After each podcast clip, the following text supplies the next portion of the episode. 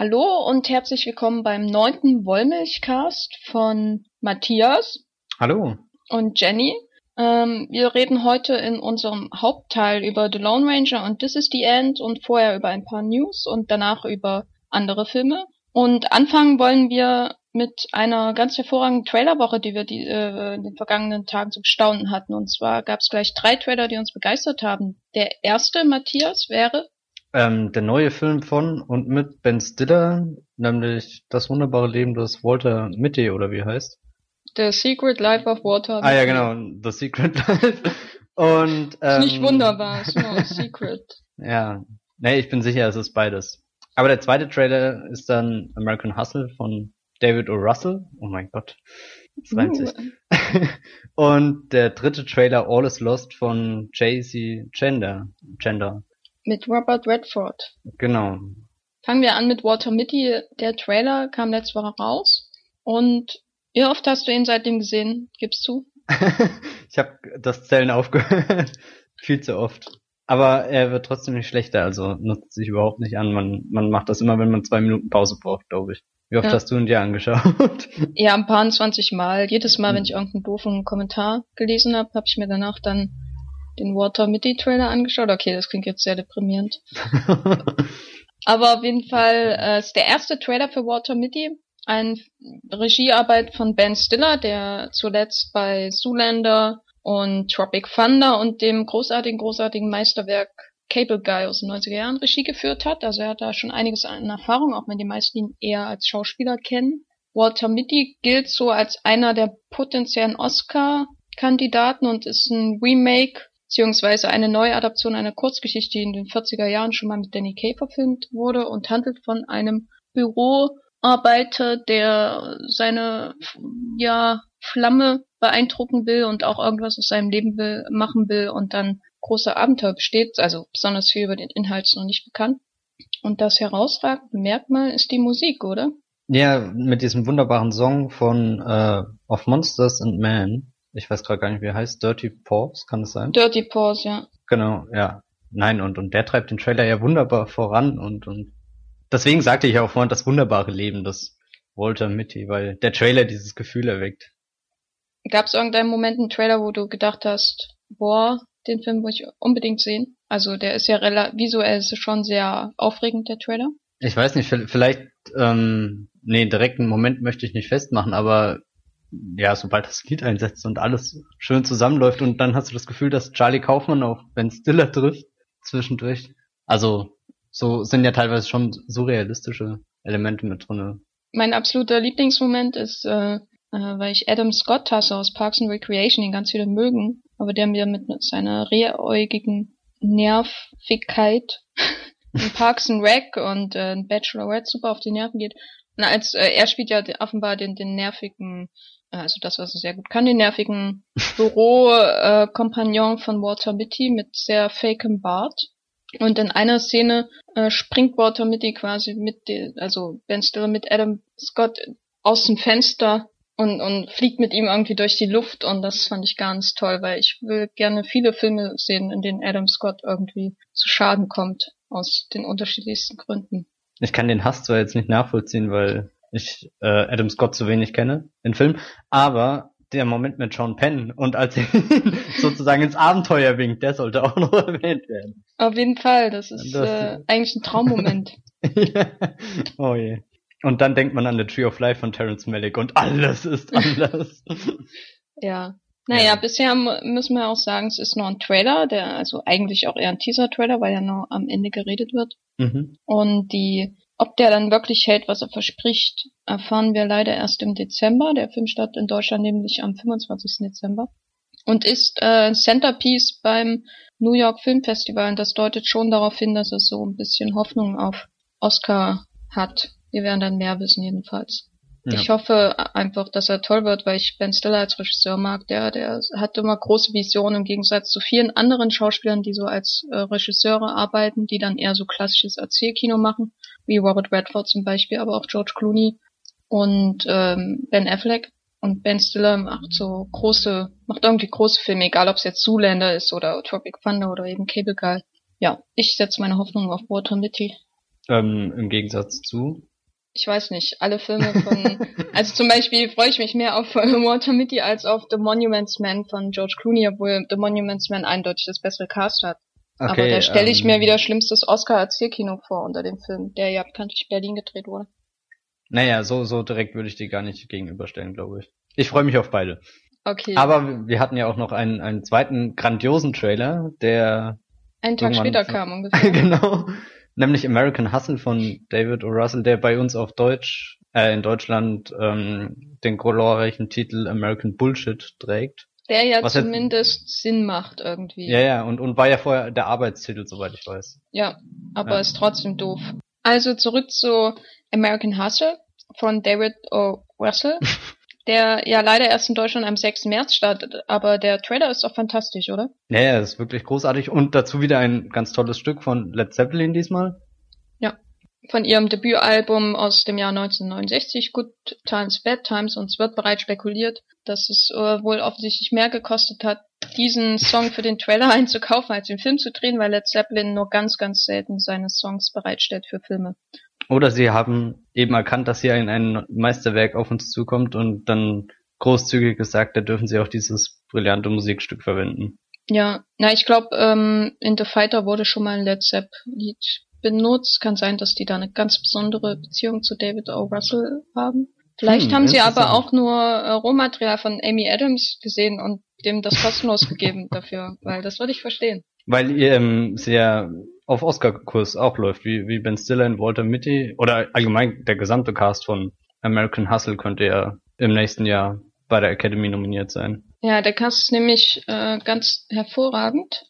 Und zwar hm. fängt's an bei den Silver Linings Playbook Veteranen Bradley Cooper, Robert De Niro und Jennifer Lawrence. Dann spielen mit Amy Adams, Amy Adams, Amy Adams, Amy Adams, Jeremy Renner, Michael Pena, der ganz kurz noch im Trailer zu sehen ist, Jack Houston aus Boardwalk Empire und vor allem Louis, C.K., der auch nur im Trailer im Hinterkopf, äh, vom Hinterkopf her zu sehen ist und eins in die Fresse bekommt.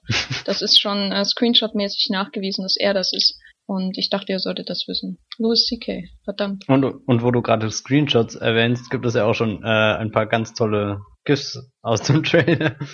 Ja, mit, mit ja. Äh, da spekuliert auch schon das halbe Internet darüber, welche von den Damen es jetzt nun ist, äh, der Christian Bale äh, auf den Hintern klopft. Und ja, es ist ein, ein mm. er hat schon äh, Erinnerungen an The Wolf of Wall Street wachgerufen, so, so eine Skurrilität zuweilen. Wobei man. Hm? Nein, nein, erzähl. Nein, du?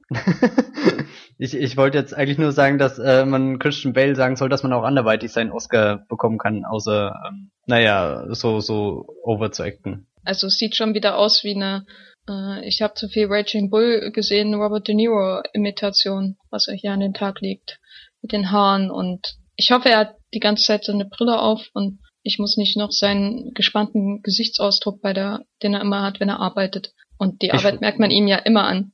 äh, den nicht auch noch sehen. Also dann schaue ich mir lieber die lustigen Frisuren an von Bradley Cooper und Jennifer Lawrence und Jeremy Renner. Und, und spätestens in dem Moment, wenn sich dann Robert De Niro und äh, Christian Bale in einem Raum ein Streitgespräch liefern.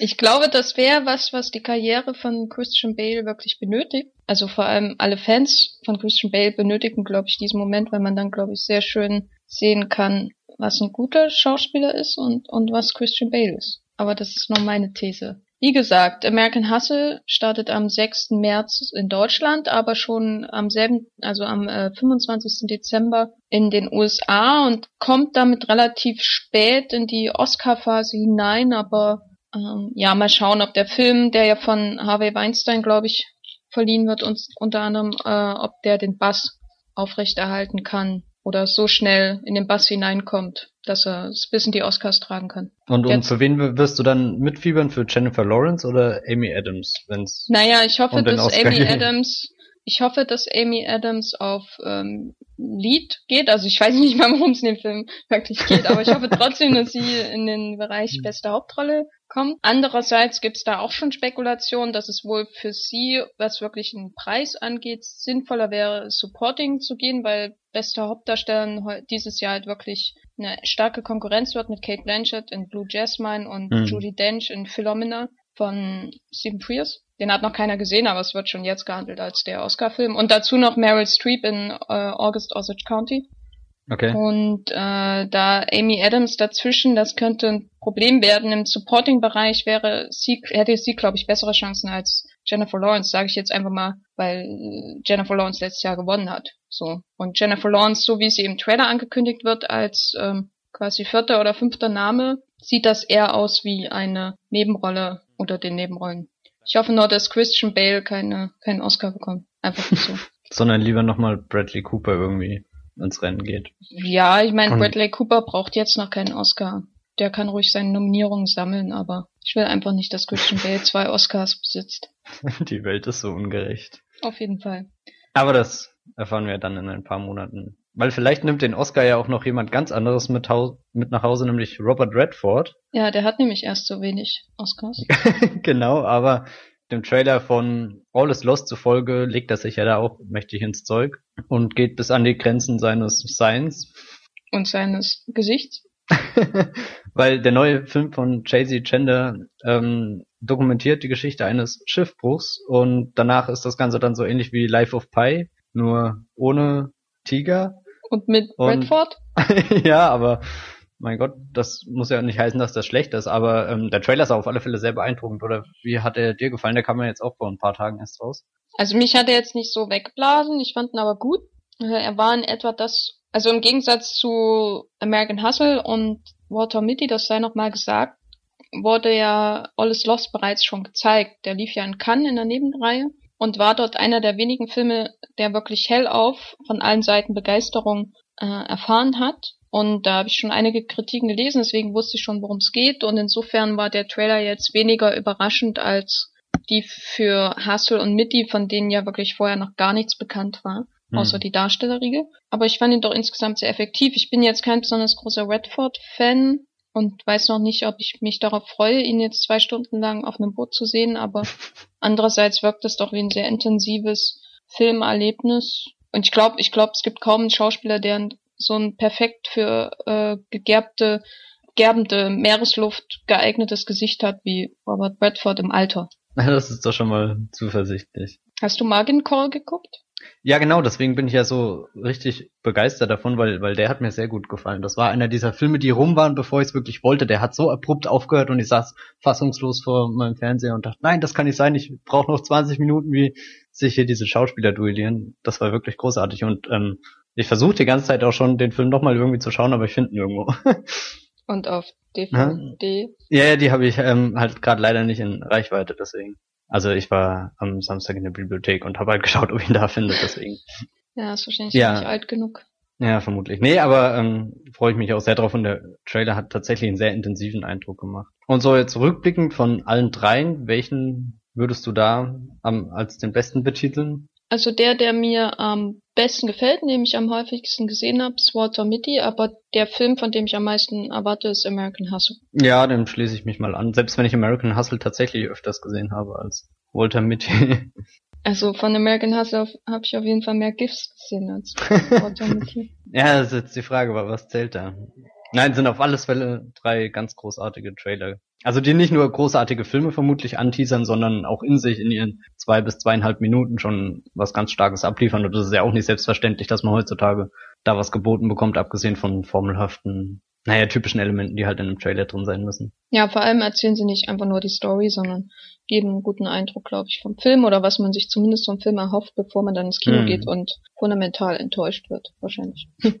Also heizen die Vorfreude bis ins geht nicht mehr. Ja. Mhm. Aber auf jeden Fall All is Lost kommt am 16. Januar an die deutschen Kinos, American Hustle am 6. März und Walter Mitty am 25. Dezember. Und wir sind gespannt. Vielleicht wird ja auch die ganze Vorfreude durch die kommenden Trailer zunichte gemacht. Aber kommen wir jetzt zu unserem Hauptfilm, der ja ganz furchtbare Trailer zumindest teilweise hatte und äh, die eben sicherlich bei der Vermarktung gerade in den USA nicht besonders geholfen haben. Und zwar The Lone Ranger von Gore Verbinski. Matthias, was war denn dein erster Eindruck? Ich muss erst mal sagen, das Gefühl, mit dem ich in den Film bin, war ja gar kein gutes. Und desto fröhlicher war mein erster Eindruck, als ich dann aus dem Kino kam, selbst wenn ich ein bisschen verwirrt war und mir überhaupt nicht sicher war, ob das tatsächlich gerade eben der Film war, den die Trailer angeteasert hatten und den ich dann wirklich gesehen hatte weil er mit ein paar unberechenbaren ähm, Ereignissen aufgewartet hat.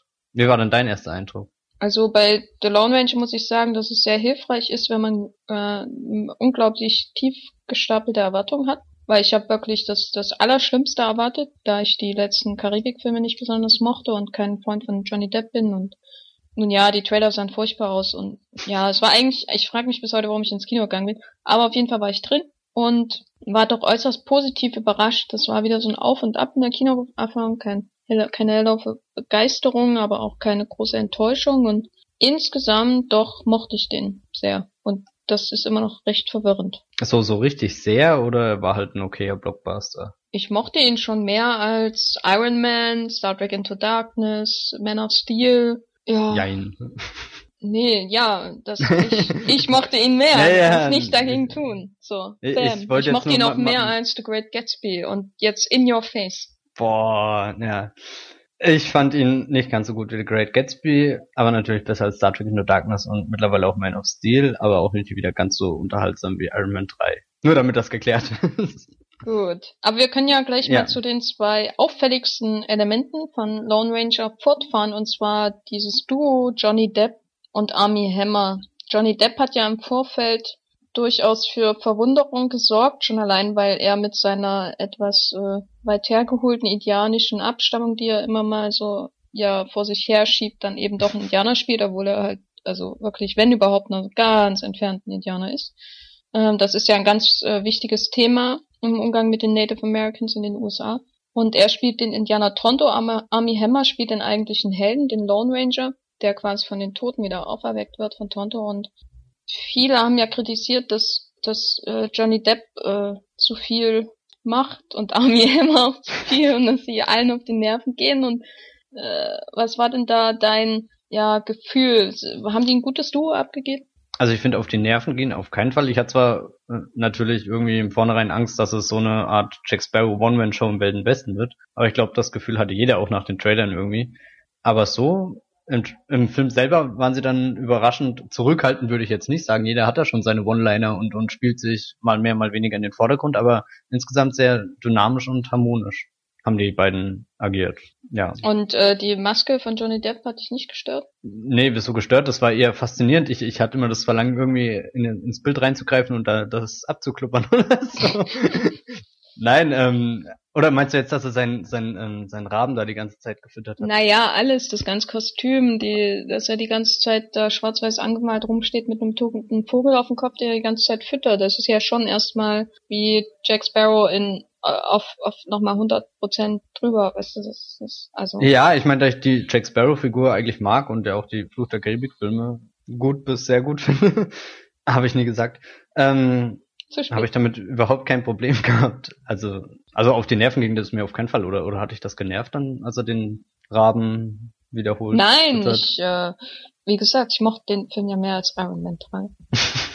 Auch Man of Hätte Robert Down, yeah. Äh, nein, also ich mochte Johnny Depp aus Gründen, die ich bis heute nicht nachvollziehen kann. Weil, ähm, ja, ich glaube, es hat mit dem Prolog des Films zu tun und also der, der ganz gesamten Rahmenhandlung des Films, wo er als quasi alter Indianer in so einem Semi-Jahrmarktsmuseum rumsteht und erst aussieht wie irgendwie eine Puppe und ein Junge kommt hin und spielt so 1930 und dann merkt man, dass er lebendig ist und erzählt dem Jungen eben sein Abenteuer.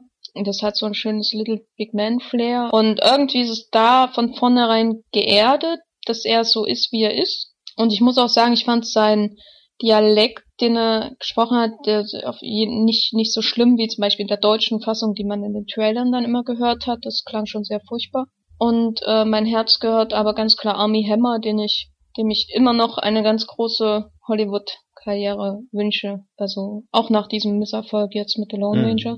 Einfach weil er so ein, er ist so ein ganz klassischer Leading Man, aber jemand, der, ich glaube nicht, dass er ein ganz großer Schauspieler oder so ist, aber er hat die Fähigkeit, seine Schönheit, die ja nun wirklich nichts bestreiten ist. Also er wirkt halt relativ perfekt wie so ein ähm, Football-Spieler in der Highschool, den alle bewundern. So sieht er halt aus. Und er hatte die, die Fähigkeit, das zu ironisieren und immer irgendwie auch ein bisschen den Deppen zu geben. Und das macht dann der Lone Ranger sehr schön. Meine Lieblingsszene ist, glaube ich, die am Anfang, wo er im Zug sitzt und oder ja und ihm gegenüber sitzt so eine Frau mit Kind hm. und er nimmt irgendwie die die Puppe oder so war das glaube ich und will dem Kind zuwerfen.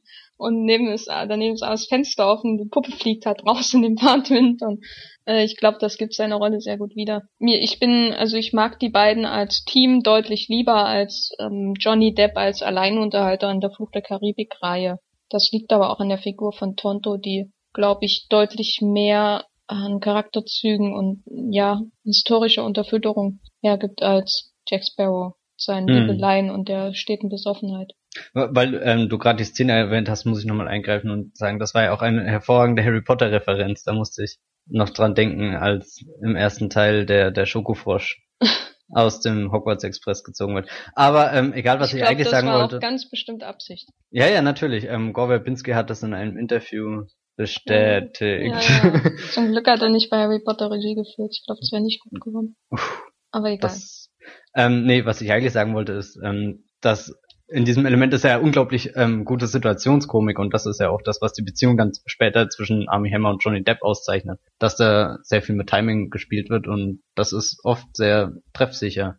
Und vielleicht, um nochmal den Flut der Karibik-Bezug herzustellen, ähm, ist mir irgendwann aufgefallen, dass Johnny Depp in Flut der Karibik ja eigentlich die ganze Zeit, obwohl er ähm, auf der Castliste der Hauptdarsteller ist, ja letztendlich nur ein Sidekick ist, der dummerweise immer wieder zum Mittelpunkt des Geschehens wird. Und in Lone Ranger ist seine Figur tatsächlich ein bisschen ähm, ähm, eigenständiger. Also er funktioniert nicht nur als Stichwortgeber und reagiert nicht nur auf das, was andere sagen, sondern er hat ja auch irgendwo tatsächlich seine eigene ähm, Hintergrundgeschichte.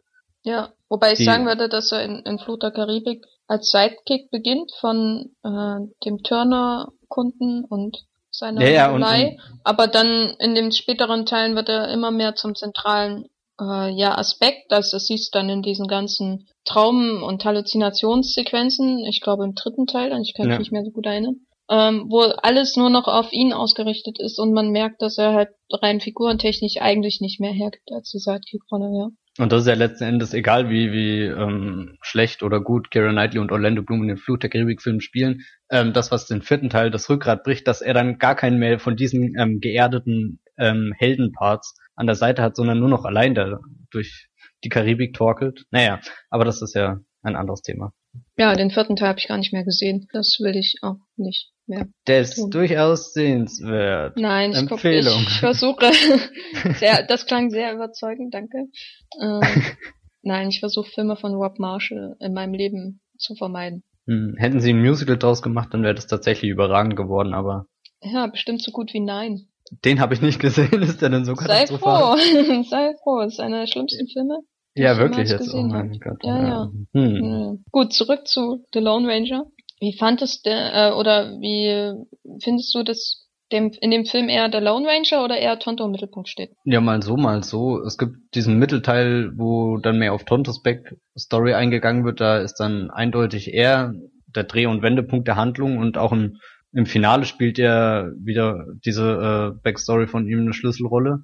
Aber insgesamt finde ich schon, dass ähm, der Lone Ranger auf seinen Helden, also auf den Lone Ranger fixiert ist. Wobei es ist auch irgendwie ziemlich ausgeglichen. Trotz, Wobei der, ich trotz des Endes, ja. also das, der Abspannsequenz, über die wir später noch Ja, da, ich überlege gerade und ich habe nämlich nicht drüber nachgedacht. Nee, weil ich fand ich find's spannend, mhm. weil ja The Lone Ranger im Grunde ist ja, ist ja ein Superheldenfilm. Also mhm. man hat den und ich glaube, das ist auch der Grund, warum Disney überhaupt grünes Licht gegeben hat. Dass irgendjemand den das gepitcht hat, wahrscheinlich Verbinski und ähm, Depp, so als Mischung aus Fluch der Karibik, ein Western und ein Superheldenfilm, weil der Lone Ranger ja quasi so einen übernatürlichen Hauch hat, weil er ja. quasi semi-tot war.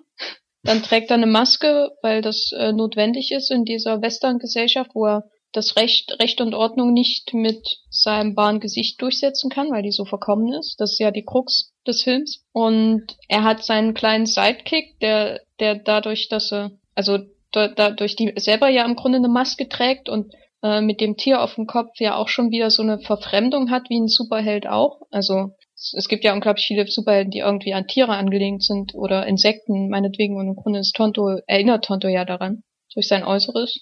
Und sind beides, ja, er sind bei The Crow halt. Ja.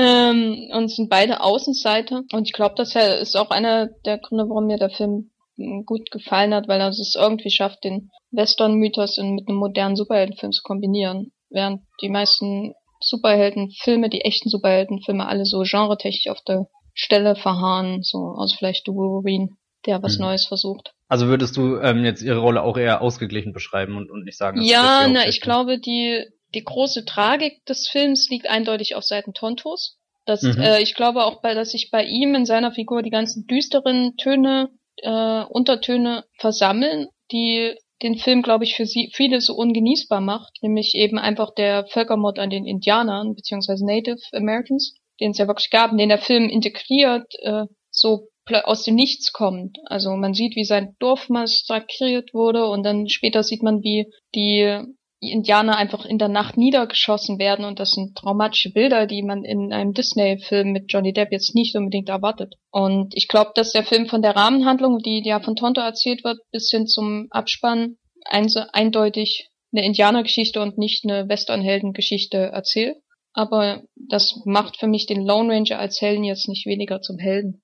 Ich glaube mhm. eher, dass es ein Western ist, wo, wo der Western-Held, der klassische Outlaw an der Frontier, erst durch ja die Annahme der Rolle des Indianers, also des absoluten Außenseiters, halt zum, zum Gesetzeshüter werden kann, während die meisten mhm. klassischen mhm. Western ihn ja trotz seiner Außenseiterrolle immer im Gegensatz zu den Indianern positionieren. Also er ist immer außerhalb der Gesellschaft, aber nie so weit außerhalb der Gesellschaft, dass er bei den Indianern ist. Außer in der Mann, den sie Pferd nannten.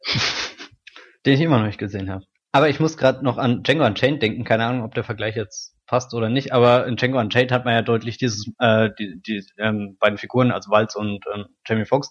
Und, und äh, ab der Hälfte des Films kippt ja dann dieses Gleichgewicht zwischen ihnen und, und Django nimmt die äh, dominantere Rolle ein, was ja mitunter dann daran liegt, dass einer der beiden stirbt. ich, ich wollte jetzt nicht spoilern, aber. Senden Sie Ihre Vorschläge ein. Der Mann, der das Meisterwerk der Humping gemacht hat, ähm, ja, stirbt. Ja, ja. ähm, ja, ja, und, und jetzt wollte ich eben sagen, dass äh, äh, äh, Lone Ranger eben äh, am Ende beide Figuren mit, mit in der Handlung drinnen lässt und, und also sie machen sich dann beide auf den Weg in ein neues Abenteuer und so und deswegen äh, tatsächlich ein ausgeglichenes äh, äh irgendwas mit ihnen. Warte, ich ja. gehe mal kurz zu meinem Filmlexikon und gebe ausgeglichenes irgendwas ein und mal schauen, was das bedeutet. Dann kommt der ein. Genau, der Humping. ähm, ja, wir haben jetzt über Johnny Depp und Army Hammer geredet, aber ich sag mal, der dritte Hauptdarsteller des Films ist ja eindeutig Regisseur Gore Verbinski durch seine Inszenierung, die es sehr in den Vordergrund rückt. Ähm, wie ist ihr, äh, wie ist dir der Verbinski Touch aufgefallen? Ähm, also er fällt auf alle Fälle auf und ich mag diesen Verbinski Touch auch. Das ist vielleicht einer der Gründe, warum ich so eine kleine Schwäche für Fluch der Karibik habe, weil also selbst dieser dritte Teil, der an sich komplett konfus ist und von der Story ab irgendeinem Punkt gar keinen Sinn mehr macht und nur noch zusammengeschustert ist und von, von irgendwas zusammengehalten wird, was nicht existiert, aber trotzdem die, dieser, dieser Mut zur Übertreibung und einfach das zu zeigen, was du schon immer mal sehen wolltest, nämlich zwei Piratenschiffe, die in einem Strudel im Kreis sich gegenseitig kaputt schießen und das ist gigantisch. Und das, also diese, diesen Spaß an, an seinem Abenteuer, den bringt er auch mit in The Lone Ranger. Und natürlich ist ähm, das vielleicht übertrieben und findet man das langatmig, wenn, wenn ein, ein Finale fast 40 Minuten oder so geht? Oder, oder wie lang ist das denn? 20 Minuten? Naja. Es fühlt sich an wie 40, aber ich fand naja. das jetzt nicht äh, störend, weil das ist man heutzutage auch gewöhnt irgendwie. Ja, aber er, er macht das eben spielend und, und hat dabei Spaß und das ist fast schon unverschämt, wie, wie viel Geld er da zur Verfügung hat und dann so, so, so eine Art Achterbahnfahrt, so ein Karussell da draus bastelt und, und du befindest dich am Anfang am Zug und dann passiert ganz viel und am Ende wieder im Zug und, und schließt den Gleis der Zug und explodiert und alles. Also es macht auf alle Fälle jede Menge Spaß. Wie, wie ähm, hat dir denn da seine Inszenierung gefallen? Der Film hatte schon deutliche Längen, so, aber das lag eher am Drehbuch, nicht unbedingt an Gore Verbinski, wo das Zusammenspiel von Tonto und äh, dem Lone Ranger einfach bessere Dialoge bedurft hätte, um wirklich Spaß zu machen, so, nicht nur Grimassen. Aber was Verbinski wirklich in den Film bringt, ist so ein so eine echte Western-Liebe. Also die hat man schon Rango angemerkt, hm. äh, den Animationsfilm, den er mit Johnny Depp gemacht hat, den ich allen nur wärmstens ans Herz legen kann.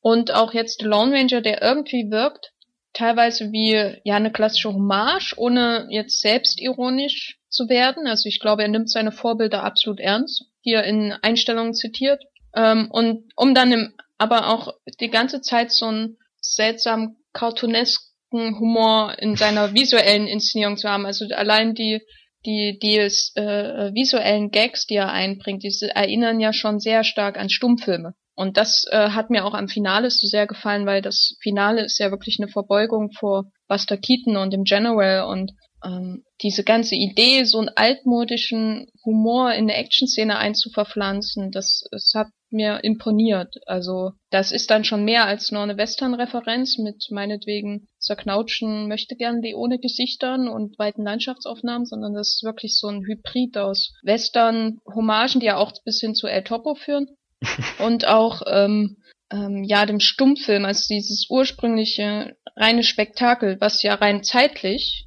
also 1930 äh, spielt ja die Rahmenhandlung deutlich näher an diesem, äh, an der Handlung im Film liegt. Also der 1930 als äh, wo der Film am Anfang spielt, also die Rahmenhandlung, da hatte der Western ja noch längst seine Blütezeit im Kino noch gar nicht erreicht. Da gab es eher eben solche Filme wie The General und so, die äh, ein bisschen Bürgerkrieg mhm. mit aufnehmen ins Thema und äh, äh, aber einfach visuelles Spektakel liefern. Nee, ich bin gerade ähm, richtig beeindruckt, ähm, dass du dich traust, den mit dem General zu vergleichen, weil ich musste auch ein paar Mal dran denken, gerade wenn sie vorne auf dieser Lok da sind und und ja, aber irgendwie so richtig vergleichen wollte ich das nicht. Aber der Gedanke, dass The Lone Ranger. Na, ich glaube, das ist das ist offensichtlich einfach, dass er sich, also das ist eindeutig ja, eine Referenz. Das ist auch äh, die Musik ist so von, also der am Ende kommt ja das, wie heißt Wilhelm Tell Ouvertüre? Genau. Wir können ja später nochmal genau über die Musik reden, aber die Musik am Ende ist so übertrieben und ähm, dass sie doch sehr an, sage ich mal, das klassische Hollywood-Kino und insbesondere auch die Stummfilmzeit erinnert, wo die Musik immer nicht nur Dramatik angekündigt hat, mhm. sondern wirklich jeden, jede Bewegung auch untermauert hat. Weißt du? Also das ja. jetzt wird Temposteigerung, Tempozurücknahme und so. Muss man sich einfach vorstellen, wie, wie man damals im Kino sitzt, so 1927, und jemand klimpert am Klavier diese Wilhelm Tell-Ouvertüre und man sieht den Stummfilm, äh, wie, wie die, die Leitern von dem Zug hochgehen und so und runter. Und das ist schon, ich fand das super. Es war ein bisschen zu lang, aber ich fand es super.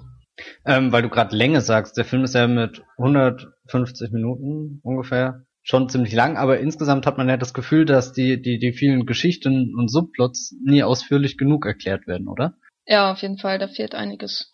Also ich hätte jetzt so, so pauschal gesagt, dass der Film mindestens Stoffe eine ganze Trilogie oder sowas bieten könnte, aber dann trotzdem versucht, das alles in einen Film zu quetschen und trotzdem entsteht Langatmigkeit. Das ist ja irgendwie fast absurd. Ja, ich glaube, die, also der, die Produktionsgeschichte von Lone Ranger ist ja schon ein bisschen kompliziert. Also es hat sehr lange gedauert, den zu drehen, aber auch ewig lange vorher in der Production Hell die Idee, mhm. den Lone Ranger zu machen. Das ist ähnlich wie bei The Green Hornet und jetzt darf ich ja nochmal anmerken, dass John Reed die Figur von Army Hammer in The Lone Ranger, äh, der, der Groß, nee, der Ur-Ur, Ur, nee, Ur-Ur-Onkel von Brit Reed aus äh, äh, The Green Hornet ist. Das sind ja beides äh, ursprünglich eher so ja. Radioserien. Und es hat ewig gedauert, den umzusetzen. Am Set gab es dann noch ähm, diverse Katastrophen, was mit dem Wetter zusammenhing und natürlich dann die Tatsache, dass äh, sehr viele Szenen so im Monument Valley stattfinden. Das heißt, das ist äh, unglaublich teuer da zu drehen. Also sie haben nicht einfach sich wie die Spaghetti-Western früher irgendwo in Italien niedergelassen und tun so, als wäre es USA, sondern der Film spielt sehr ähm, viel im Monument Valley. Das ist ja auch zu loben. Und damit kommen dann wieder ganz viele Ford-Flashbacks auf. Mhm. Und er war unglaublich teuer ich glaube, man, also das, das ist dem Film absolut anzumerken, dass da ganze Plotstränge während des Drehs fallen gelassen worden. Also diese ganze übernatürliche Sache mit dem Bösewicht von William Fichtner, der ja, wo ja am Anfang so gesagt wird, hier, der, der ist das Herz und bla und versucht das, den Tod zu überwinden. Und das wird dann David nie wieder aufgenommen. genau, das wird dann nie wieder aufgenommen. Dann die, die, die Zombie-Kaninchen, die auch einfach so da sind und niemand erklärt warum. Also es wird immer gesagt, dass die, dass ähm, die Welt aus, aus den Fugen geraten ist durch das, was der äh, Bösewicht von William Fichtner gemacht hat. Aber es wird nie gesagt, was er jetzt wirklich gemacht hat, weil er, er stirbt ja dann auch relativ einfach. Ja, da merkt man irgendwie die Rudimente, die weggekratzt wurden und die aber dann irgendwie ersetzt werden mussten durch Character Scenes zwischen Army Hammer und ähm, Johnny Depp, die relativ lahm sind, weil die beiden halt keine besonders tollen Dialoge aufzusagen haben. Und das ist dann eben, das ist dann die Länge, die man dann spürt. Weil ich habe ähm, auch überlegt, mir kam ein bisschen langatmig vor und ich hatte das immer auf die Rahmenhandlung geschoben, die ja du scheinbar ganz großartig findest. Ähm, und war der Meinung, dass, dass dadurch der Film immer mal wieder äh, entschlackt wird oder oder beziehungsweise das Tempo rausgenommen wird. Ja, ich weiß nicht. Dazu müsste ich ihn fast schon noch mal ein zweites Mal sehen, aber und dann reden wir in einem zweiten Podcast ja. über The Lone Ranger. Nee, natürlich nicht, aber ja, na, also ich finde halt die die Rahmenhandlung mit ähm, Tonto und dem Jungen ist schon notwendig, um so die ganze Melancholie dieses Films irgendwie darzustellen, die es ja bis dann den Abspann hineinzieht. Also ich kann jetzt, ich würde jetzt nicht sagen, dass es zu lang ist oder also ich habe mich immer gefreut wieder, wenn der zu sehen war und finde das der, der kleine Junge. Nee, auch äh, äh Johnny Depp, der Depp, Depp, Depp, Depp, Depp, Depp im Old Age Make-up und so. Das ist irgendwie, ich weiß nicht, das ist so, der, der mit bringt der Film gleich wieder den, den Traum äh, von uns selber irgendwie ins Spiel. Also wir, die wir diesen Film sehen, mhm. beziehungsweise die Leute, die früher die Radioserie gehört haben und sich äh, diesen Helden vorstellen, den Lone Ranger, wie der ist und was ihn ausmachen, das Ideal und so. Das wird ja dadurch durch die Rahmenhandlung vorgegeben, ganz klassisch. Und dann wird quasi gezeigt, was wirklich mit ihnen auf sich hat. Und ich fand auch die, die verschachtelte Erzählweise, also, dass man erst die Rahmenhandlung hat und dann sieht man, wie diese Bank überfallen wird und dann springt man trotzdem nochmal in der Zeit zurück und sieht überhaupt, wie der Lone Ranger zu dem wird, was er ist. Also quasi drei verschiedene Zeitebenen in der ersten Hälfte des Films. Das wird ja dann aufgelöst und dann gibt's nur noch mhm. zwei. Das, ich fand das absolut ja, transparent und es hat mich jetzt auch nicht gestört oder überfordert. Nee, überfordert ist nicht oder so, aber ich hatte halt zwischendrin überlegt, ob das dann wirklich nötig war, gerade eben, weil meiner Meinung nach der Film ja mehrere oder zu viele Geschichten erzählen will. Hätte man das vielleicht einsparen können, aber ich kann das schon nachvollziehen, wenn man da 1930 die Radioserie gehört hat. Oder wann auch immer. Nein, Quatsch. Von wann ist die Radioserie? Ich glaube später. glaube ich auch. äh, um Gottes Willen. Aber dass man da schön eintauchen kann. Hattest du grundsätzlich Probleme mit diesem Wechsel zwischen Ernst und Humor, den, der ja dem Film immer wieder vorgeworfen, vorgeworfen wird? Also. Nee, eigentlich nicht, weil dadurch gerade viel Kurzweiligkeit entsteht, aber ich war tatsächlich überrascht, wie, wie ähm, hart es doch manchmal zur Sache ging. Also, also so einen Disney-Film hast du ja vorhin schon erwähnt, aber da, da orientiert er sich schon manchmal sehr stark an seinen, seinen Genre-Vorbildern und ist dann ähnlich konsequent. Eine Szene, die ja von vielen zitiert wird, die den Film nicht besonders mögen, ist die, in dem äh, dem Bruder von John Weed, also dem von James Badge Dale, der hier natürlich wieder einmal stirbt, äh, gespielten Bruder, der so ein recht aufrechter Sheriff ist, mhm. äh, von William Fichtners Figur das Herz aus, rausgeschnitten wird. Ja. Und Fichtner ist das und man sieht das Ganze so angedeutet, ich glaube, in der Pupille oder zumindest im Augen, in den Augen, glaube ich, was oder war es der Sheriff-Stern? Ich weiß nicht. Auf jeden Fall wird es wieder gespiegelt, so, dass man so ungefähr sieht, da passiert Ist was, was ja. unglaublich eklig ist und nicht in den Disney-Film gehört. Äh, hat dich das verstört? Ähm, puh, nachdem ich jetzt El Topo gesagt habe, nein, äh, gesehen habe, nein. Aber es war auf alle Fälle unerwartet und ich saß auch erstmal mit offenem Mund im Kino und dachte mir, äh, wow, Respekt, dass ihr sowas da auch also so viel Eigensinn auch mit reinbringt. Da, da merkt man ja auch deutlich, dass ähm, hinter The Lone Ranger tatsächlich noch eine eigene Mission von Gore Verbinski oder wem auch immer. Ja, ich glaube auch sehr äh, stark Johnny Depp. Keine Ahnung, ob der Vergleich passt, aber bei Alice im Wunderland von Tim Burton, auch Disney-Film. Und da hätte ich mir so viel Eigensinn gewünscht, weil der war ja letzten Endes exakt Disney angepasst und, und gar keine eigene äh, Mission mehr dahinter. Also ich kann den Vorwurf nicht so richtig nachvollziehen. Natürlich schwankt der Film immer zwischen Ernst und Drama und es ist wie bei jedem Blockbuster, das haben wir ja neulich auch schon im Kontroversum-Podcast so angedeutet, als wir über The Wolverine geredet haben, immer ein Problem oder so eine Frage, wie, inwiefern so ein Massaker oder wie, ja, inwiefern, also ja, ein Völkermord muss man ja sagen, zum Beispiel mhm. instrumentalisiert werden kann in einem, im Rahmen der absoluten, des absoluten Unterhaltungskinos. So, also, weil in The Wolverine gab es dieses Problem mit der Atombombe. In Pacific Rim gab es so Anleihen, zumindest angedeutete Anleihen an äh, ebenfalls an äh, Hiroshima, die man zumindest her hereininterpretieren konnte. Mhm. Und in The Lone Ranger, äh, Lone Ranger hat natürlich diese brutale Szene mit dem Herz, aber später gibt's ja dann noch eine viel deutlichere mit den Indianern, die niedergeschossen werden von der Kavallerie, die ja völlig äh, negativ dargestellt wird, das ja auch eher nicht zum Western-Motiv, zum klassischen Western-Motiv gehört. Also die rennen da auf den Zug los und, und äh, mit ihren ja minder, also mit ihren ja un, gefährlichen Waffen im Vergleich und werden halt von Maschinengewehren quasi niedergemäht. Und das zeigt der Film doch recht deutlich. Und da ist natürlich immer die Frage, inwiefern man das instrumentalisieren kann in einem, Unterhal in einem kommerziellen Unterhaltungsmedium wie dem Film, insbesondere einem Disney-Film. Aber andererseits habe ich mich die ganze Zeit gefragt, wie, wie heutige Kritiker dann auf einen wie Indiana Jones, äh, also Jäger des verlorenen Schatzes, aber auch Temple of Doom ähm, reagiert hätten. Also in Jäger des verlorenen Schatzes kommen halt Nazis vor und äh, die Holocaust-Referenzen halten sich in Grenzen, aber es ist natürlich immer, sobald man Nazis hat, hat, denkt man auch an Holocaust. Und in Temple of Doom wird ja auch ein Herz rausgeschnitten. Und das sind Filme, die damals Teenager gesehen haben, ganz normal. Ich glaube nicht, dass die R-rated waren. Irgendwie hat mich Lone Ranger teilweise schon an Diana Jones äh, erinnert in seiner Kombination von Unterhaltung und so morbiden, ja, einer morbiden, düsteren Seite. Und das fand ich auch sehr erfrischend, weil dieses Jahr die, die Blockbuster zwar tausende von Menschen töten, aber das wird alles immer schön fern vom Zuschauer gehalten, also insbesondere bei Man of Steel. Dass die äh, ganzen Menschen abseits der Leinwand sterben. Genau, es ist alles sehr ja. klinisch, sauber hm. und damit auch äh, völlig unemotional, dass, dass man da so viel Tod und Verderben sieht.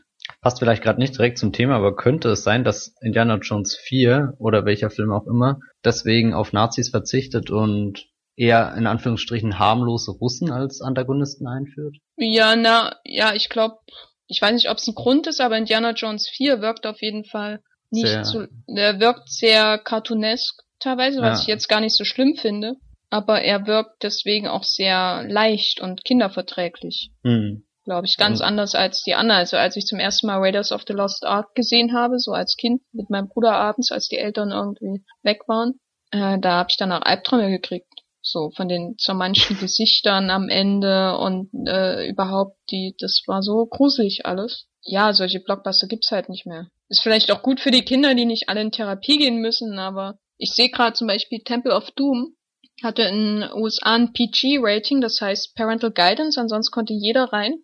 Also nicht mal PG-13, sondern nur PG. Und in Westdeutschland ab 16. Ja, ich glaube auch, dass die alle auf DVD ab 16 damals freigegeben waren. Aber ich glaube, ähm, diese Sequenz, wo, wo dann die ähm, ähm, Gesichter einfallen, das ist dann eben in Lone Ranger der Moment, wenn das Herz gegessen wird oder die Auf Hasen kommen und, und vor allem ihren Kollegen fressen, der ja wiederum von anderen Menschen gegrillt wird. Ah, das muss man sich mal überlegen. Das ist huh. Es ist harter Tobak. Aber ich ja. finde, das ist auch irgendwie absolut stimmig, weil das ist zwar ein Hollywood-Film und ein Disney-Film, aber einer, der, der wirklich sehr aktiv mit dem Wissen umgeht, dass er vor einem Hintergrund von Völkermord arbeitet, weißt du? Und deswegen finde ich es jetzt auch nicht so, so schlimm, zum Beispiel, dass der Zombie-Plot rausgestrichen wurde, weil dass die Welt aus den Fugen gerät, was ja einmal gesagt wird, das kann man ja schon so deuten, dass sich das auch auf die korrumpierte ähm, Gesellschaft der Siedler ja. in den USA bezieht, die ihre Umgebung dann niedermähen und, und nicht funkt, also deswegen braucht man den Lone Ranger, um es wieder in Ordnung zu bringen. Warum dann die Zombie-Kaninchen da sind, ist dann wieder eine andere Frage. Auf jeden Fall naja. steckt hinter dem Film deutlich mehr, als die meisten zugeben wollen, glaube ich. Aber wir können ja noch mal, ähm, bevor wir zum Schluss kommen, auf die Musik eingehen, weil du bist ja ein großer Freund von Hans Zimmer und äh, möchtest doch bestimmt dazu irgendwas sagen. W wann habe ich das denn behauptet? Ich ähm, mag Hans Zimmer tatsächlich ganz gern. Ja, auf der einen Seite ist es natürlich schön, mal wieder was nicht so monotones von Hans Zimmer zu hören, sondern der Lone Ranger Score war ja um einiges belebter als das, was er jetzt zuletzt bei Dark Knight Rises oder so gemacht hat. Und dann spielt er natürlich ganz schön mit diesen Motiven, die sich an Morricone anlehnen, wobei man immer merkt, dann, dann ist er fast bei Spiel mir das Lied vom Tod und dann macht er einen Rückzieher, weil er sich nicht traut, es direkt zu zitieren.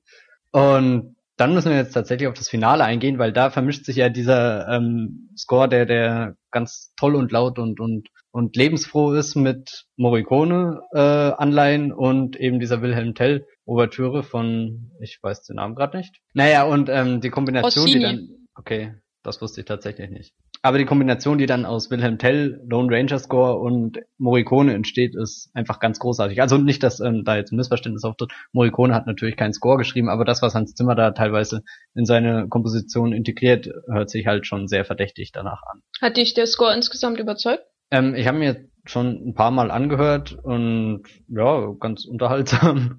Es ist natürlich kein Meisterwerk oder sowas, aber auch, passt auch zum Charakter des Films und das ist vielleicht das Wichtigste, dass das zusammen harmoniert. Also wenn ich jetzt die Lieder höre, habe ich genau die ähm, ähm, ähm, ähm Szene vor mir, wenn die Eisenbahnen im Kreis waren und Jack Sparrow sage ich schon äh, Tonto. Tonto. und Tonto mit der Leiter auf die äh, andere Eisenbahn rübergeht und so. Das ist ja auch eine nette Fluch der Karibik-Referenz. In de dem Sinne höre ich mir den Score von Hans Zimmer da tatsächlich gern äh, lieber an als als zu The Dark Knight Rises. Auch wenn er nicht ganz so äh, einfallsreich, muss ich jetzt mal sagen. Hans Zimmer Scores können einfallsreich sein, ähm, wie beispielsweise in Fluch der Karibik oder auch Fluch der Karibik 3 ist, weil das wird auch oft unterschätzt und da hat er ja mit dem Stück Palais auch schon eine ganz starke Referenz an Spiel mir das Lied vom Tod ähm, niedergeschrieben. Das ist echt so Unrecht in, in, in Vergessenheit, würde ich jetzt nicht sagen, aber er hat einen schlechten Ruf. Ja, also es gibt Score halt manche, manche Kritiker, die da ihren mhm. Hass sehr lauthals pflegen. Aber wir nennen jetzt keine ja. Namen. Möchtest du nochmal abschließend was zum äh, Lone Ranger sagen? Weil der Film ist ja doch hart gefloppt und deswegen werden sich sicher viele fragen, ob es überhaupt lohnt, den anzuschauen, weil dem hängt ja jetzt schon stark dieser Dunst des Desasters nach. Gerade deswegen, damit es kein absoluter Flop ist, müsst ihr ihn unterstützen. Schaut ihn euch an, kauft ein Ticket oder sogar zwei, selbst wenn ihr nur einmal schaut. Nein, er ist tatsächlich einer der Blockbuster von der Saison, die sehenswert sind und und vielleicht so da, das ähm, symbolisieren, was Popcorn-Kino heutzutage noch in seinen besten Momenten vielleicht sein kann. Also oder ich habe immer das Gefühl, Popcorn-Kino ist sehr negativ konnotiert, aber das bedeutet ja eigentlich, dass du einen wunderbaren Abend im Kino verbringst, der extrem unterhaltsam ist und letzten Endes hat man sowas in The Lone Ranger und natürlich auch den den Geist eines Western-Abenteuers. Ich glaube, ich würde jetzt niemanden anhalten, als mehrfach Tickets zu kaufen, weil ich nein, halt, nein, ernsthaft, ich finde es halt nicht ich finde es halt furchtbar, allein die Überlegung, dass jemand einen Western dreht für über 200 Millionen Dollar. Das ist einfach in so vielen, in so vielerlei Hinsicht, das ist dumm, einfach, also wenn du allein ausgehst, wo ist meine Zielgruppe? Oh, international werden eigentlich gar keine Western geguckt. Hm, wie spiele ich das Geld wieder ein? So. Das ist so, das sind so Fragen, äh, ja, finde ich, sollte man nicht unterstützen, aber andererseits äh, finde ich bin ich doch ein bisschen traurig, dass der Film in den USA so gefloppt ist und dass ihm wahrscheinlich jetzt auf Jahre so ein John Carter-esker Fluch nachhang, nachhängen wird. Äh, und weswegen es, glaube ich, schwer sein wird, dass man ihn wiederentdeckt, erstmal in nächster Zeit. Das dauert bestimmt wieder eine ganze Weile, bis man dann so merkt, hm, es ist doch eigentlich ein sehr weitsichtiger und sehr ungewöhnlicher Blockbuster für unsere Zeit. Vor allem sehr cleverer, der keine Kompromisse macht im Vergleich zu anderen, die wir dieses Jahr gesehen haben.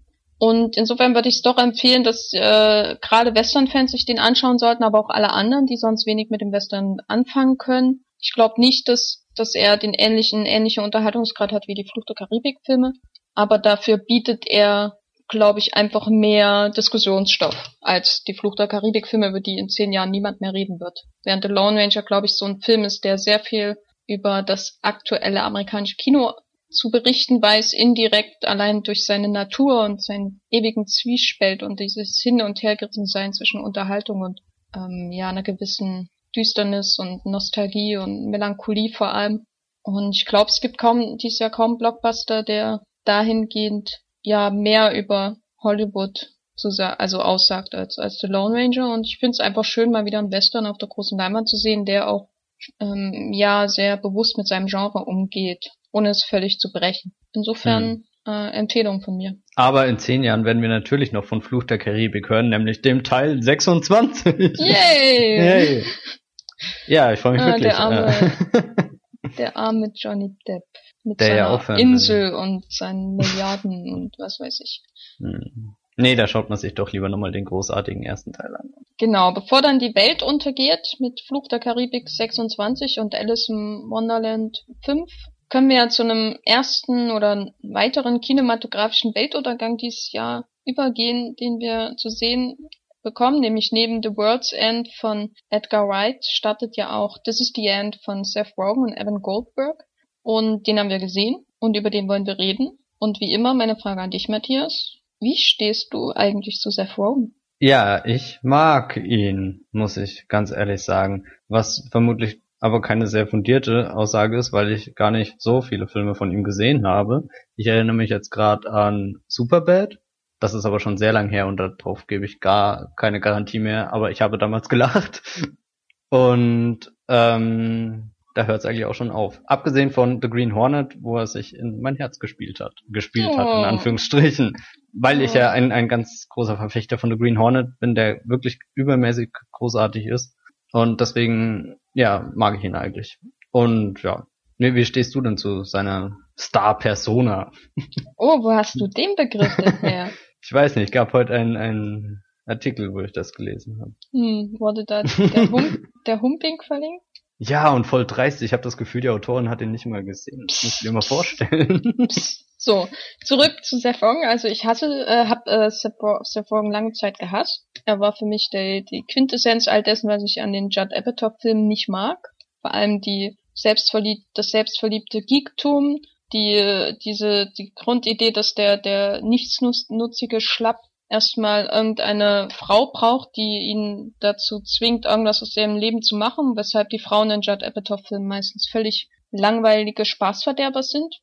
Und das ist einer der Gründe, warum ich diese Filme wirklich hasse, hasse, hasse. Mhm. hasse. Ich habe noch nie einen von denen gesehen, glaube ich, Judd. Also, naja, von Knocked Up über Superbad und so. Ja, das Superbad ist, ist ja nicht von, oder hat doch, er damit doch, geschrieben doch. oder oder was? Das ich gehört dachte, alles zusammen. Ist, er also. ist ja manchmal nur Produzent, aber es sind dieselben Stars, sind ähnliche Drehbuchautoren, sind ähnliche Motive, deswegen gehört Superbad, Knocked Up, Funny People und so, es gehört alles zusammen. Mhm. So. Okay. Und ja, ich hasse das. Und dann habe ich aber nach neben The Green Hornet, wo ähm, Seth Rogen jetzt nicht unbedingt das Beste am Film ist, da mag ich Jay Chu zum Beispiel deutlich lieber als Held, habe ich dann Oder aber, Christoph Waltz. Wer? Was? Nein. Keine Ahnung, keine Ahnung, wovon du redest.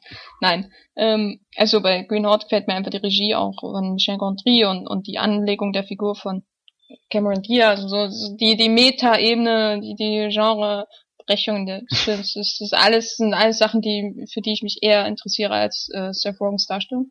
Und dann habe ich aber ähm, nach langen Zögern Observe and Report von Jodie Hill gesehen in dem äh, auch Danny McBride eine Nebenrolle spielt, weil Jodie Hill und Danny McBride gehören zusammen, die haben auch zusammen Eastbound Down gemacht. Das ist einfach nur ein, eine der besten Komödien aus Amerika der letzten Jahre. Und da habe ich zum ersten Mal verstanden, was Seth Rogen so Image angeht, was, also was die, die so, was es so an unterschwelligen Tönen so hergeben kann, wenn er denn das richtige Material hat. Das hat für mich auch Green Hornet so einen neuen Licht erscheinen lassen, weil das so, er da so den völlig antisozialen ähm, ja, geisteskranken, äh, an, also, weiß nicht, der gehört eigentlich in den Knast und ist unser Held und eigentlich müssen wir ihn hassen dafür, was er macht. Und im Grunde ist äh, Green Hornet ja ganz ähnlich, nur ein bisschen weicher und verträglicher.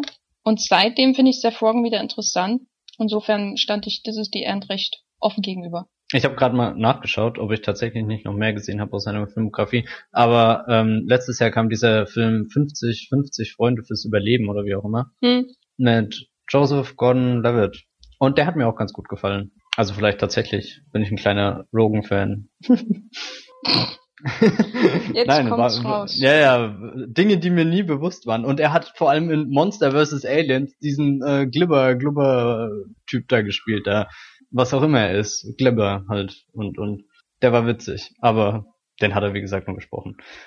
Ja, Gut, egal. Weiter zum Weltuntergang. Ja. Ähm, das ist die End ist ja sowas wie die Rehabilitation von Seth Rogen und Evan Goldberg nach dem Riesenflop von ähm, The Green Hornet und der insgesamt auch von ihnen als sehr negativ erfahrenen Arbeit mit einem riesen Budget für ein Studio und so. Da gibt's ja Interviews mittlerweile, wo sich alle gegenseitig die Schuld zuschieben, warum der Film nun äh, kommerziell in die Hose gegangen ist. Und der, äh, das ist die End war sehr erfolgreich in den USA und markiert aber jetzt nicht wirklich eine Abwendung von dem, was die, äh, Seth Rogen berühmt gemacht hat. Denn die, die Witze sind doch sehr einseitig, oder? Was sagst du? Ja, die Witze sind in der Tat sehr äh, einseitig. Also wir haben ja hauptsächlich Dick-Jokes. Und auch ansonsten ist das Einzige, was man auf der Seite des Humors noch findet, ähm, ganz viel Selbstironie. Aber hauptsächlich dreht sich alles um Dicks. Dicks, Dicks, Dicks, Dicks. Ja, das ist schon ein bisschen fetischistisch fast, wie das in dem Film ja. wie, wie die eigene Männlichkeit da so im Vordergrund steht, bis hin zu einem end, endlosen ja, Dialog zwischen Danny McBride und James Franco, der irgendwie gefühlt 20 Minuten dauert, in dem sie beiden äh, irgendwie unheimlich viel übers Wichsen reden und am Ende Also ich fand den episch schon irgendwie, der war schon wieder so radikal, dass ich es gut fand, aber insgesamt hat es mich doch ein bisschen genervt, dass der Film so zentriert ist auf diese Art von Humor. Oder hast du das da besser verkraftet? Nee, ich habe, glaube ich, viel zu viel gelacht und über Stellen, über die ich mich eigentlich schämen müsste. Aber da war es dann auch schon zu spät. Ich gebe dir recht, man, man hätte da vielleicht ein, ein bisschen mehr äh, Facetten des vielfältigen Humors, der durch alle möglichen Darsteller in diesen Film mit reingebracht wird, zeigen können, anstatt tatsächlich nur auf die Dick-Joke-Schiene zu gehen. Es ist eigentlich auch nicht der Teil, der mir am meisten in This is the End gefallen hat. Ich ähm, finde äh, die selbstironische Ebene da um, um einiges interessanter und, und das war vermutlich auch die, wo ich nicht einfach nur äh, äh, Reaktion, re kann man das sagen, reaktionelles Lachen? Oder ich muss halt einfach lachen, weil Reflex, in dem Moment halt äh, Reflex genau genau genau reflexartiges Lachen wollte ich sagen. Hatte, sondern ähm, so, sobald ähm, der Film da diese Metaebene angreift und und sich die Darsteller äh, selbst sezieren oder was auch immer, da äh, sind dann die äh, Gags auch um einiges cleverer. Ja, ich fand die die ganzen Referenzen auf James Francos Künstlerdasein doch sehr amüsant. hm. Aber Oder äh, ja. Oder auch der Moment, wenn ähm, ähm, Jonah Hill abends im Bett liegt und, und dann meint, hier, America's Sweet Child. Oder was auch immer er sagt. Ja, wo halt einfach ihr, ihr Image auch parodiert wird von ihm selbst und. Ja, es gibt ja auch unzählige Cameos in dem Film. Also wir können ja nochmal kurz sagen, dass ja. das ist die End, äh, gibt's ja eine Party in James Francos Haus, der Frog und Jay Baruchel spielen alle sich selber, auch die anderen spielen alle sich selber. J äh, Danny McBride und Jonah Hill. Und unglaublich viele Cameos sind bei der Party zu finden. Von Michael Sarah Ganz über Rihanna äh, äh, bis hin zu amerikanischen Comedy-Größen wie Aziz Ansari und so. Äh, David Krumholtz spielt da auch mit und, und natürlich Emma Watson. Hattest du denn insgesamt einen Favoriten von allen? Von, von den Cameos ähm, vermutlich Michael Sarah. Hat das mit deiner Liebe für eine gewisse Serie zu tun, die hier nicht näher an, erwähnt werden soll? Nein, also das sind jetzt Unterstellungen hier. Doch, hat es tatsächlich. Äh, und dann war mein zweitliebster nämlich auch äh, Emma Watson und das hat nichts mit meiner Liebe zu einer anderen Filmreihe zu tun. Überhaupt nicht. nein, überhaupt nicht. Also da du meinst jetzt The Bling Ring, oder? Richtig, The Bling Ring, das epische Franchise von Sophia Coppola, ähm, parallel aufgebaut zu den Pate-Teilen ihres Vaters. Boah, das ist eigentlich schön. Ja, das ähm, ich schreibe mal einen Skriptentwurf. Das puh, müssen wir einschicken. Nein, aber vielleicht bin ich da tatsächlich voreingenommen, was die Cameos eingeht. Das waren die zwei, die mir am besten gefallen hat. Oder oder mochtest du Ryan Hanna ganz gern? Nein. ich fand auch ihre Gesangsnummer ziemlich bescheuert. Hm. Und äh, auf aber die hätte ich gern verzichten können. Äh, ja, ich glaube, Emma Watson war auch mein Lieblingsmoment.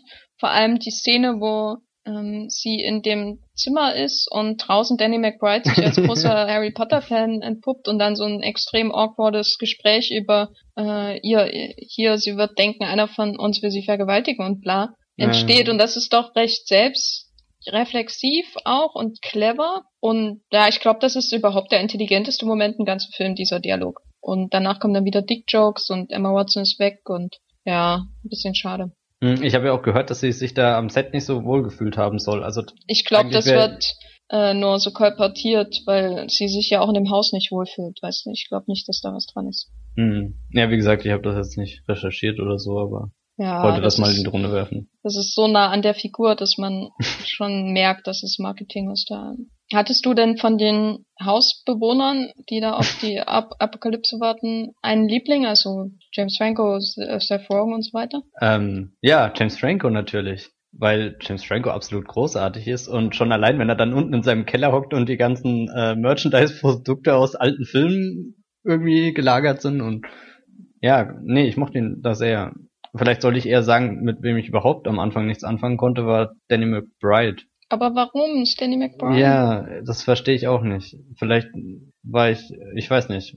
Vielleicht hatte hast am Anfang, du noch nichts von ihm gesehen? Ja, oder auf alle Fälle zu wenig. Ich hatte ähm, vor kurzem erst der Heines gesehen. Johannes. Der ist ja auch von der, äh, Johannes, genau, ähm, der ist ja auch von der Clique da.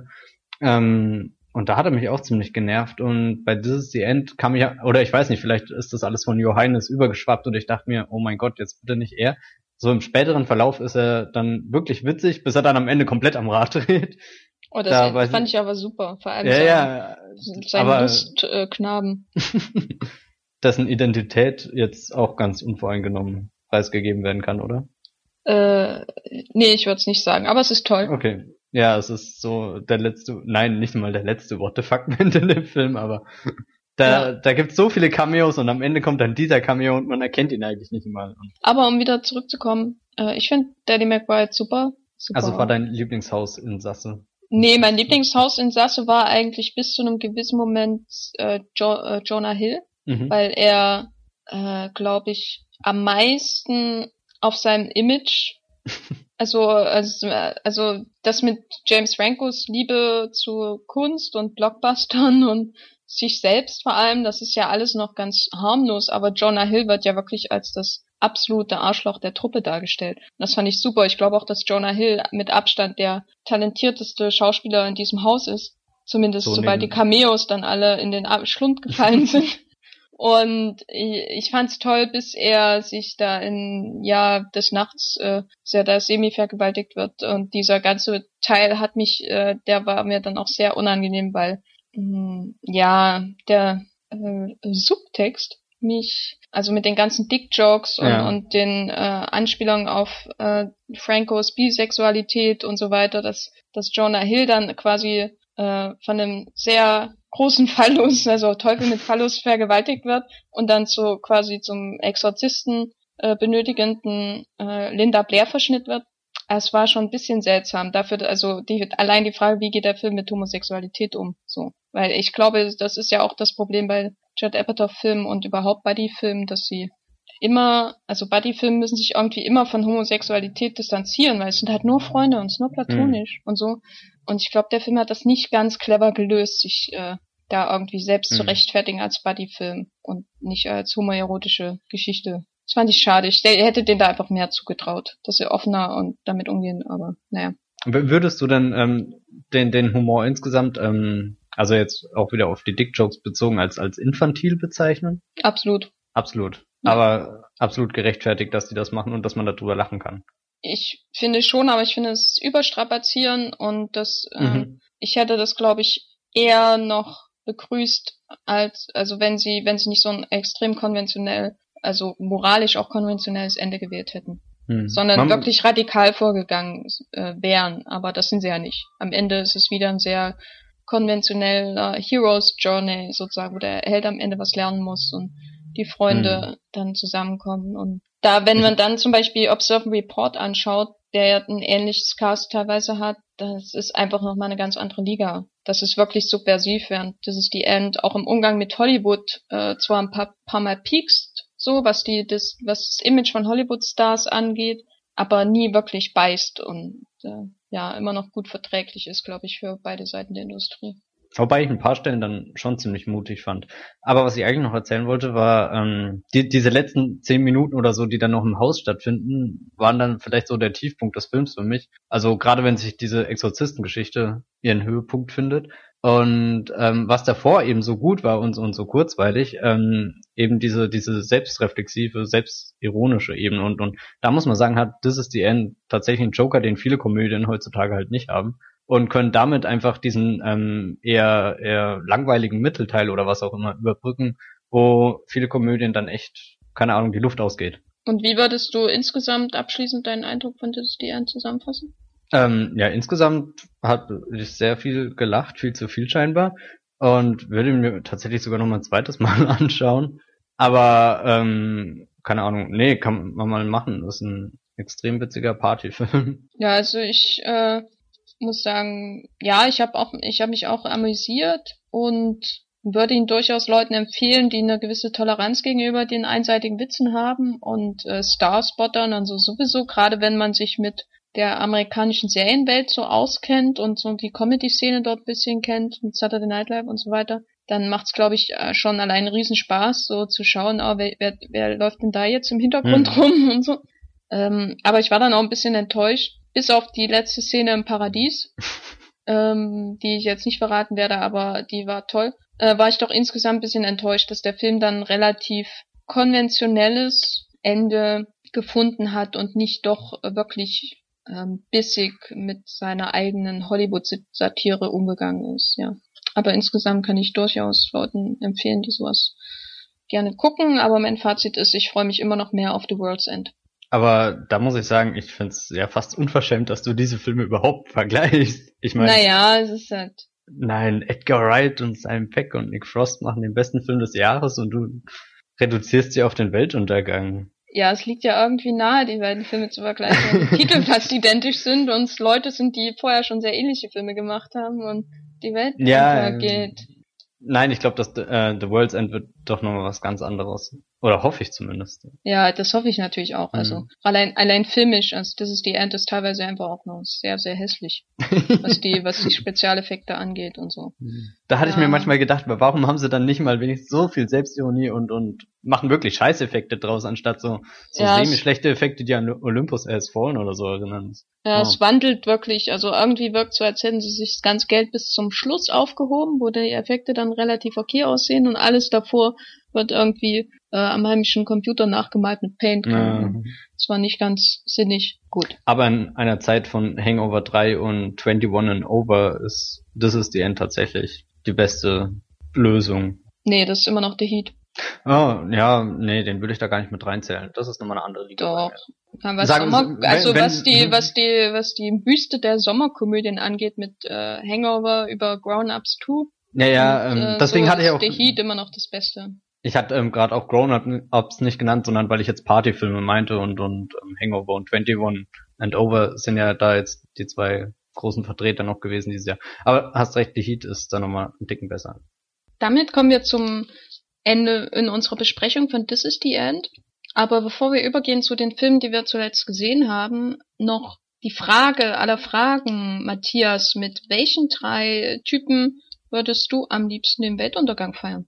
Ja, mein, mein allererster Gedanke ging an Anna Kendrick, keine Ahnung warum, aber ich musste an ihren Twitter-Account denken und die äußerst sarkastischen Nachrichten, die sie da oft hinterlässt. Und ich glaube, ihr Kommentar beim Weltuntergang wäre auch um einiges, äh, also wäre Retweet würdig.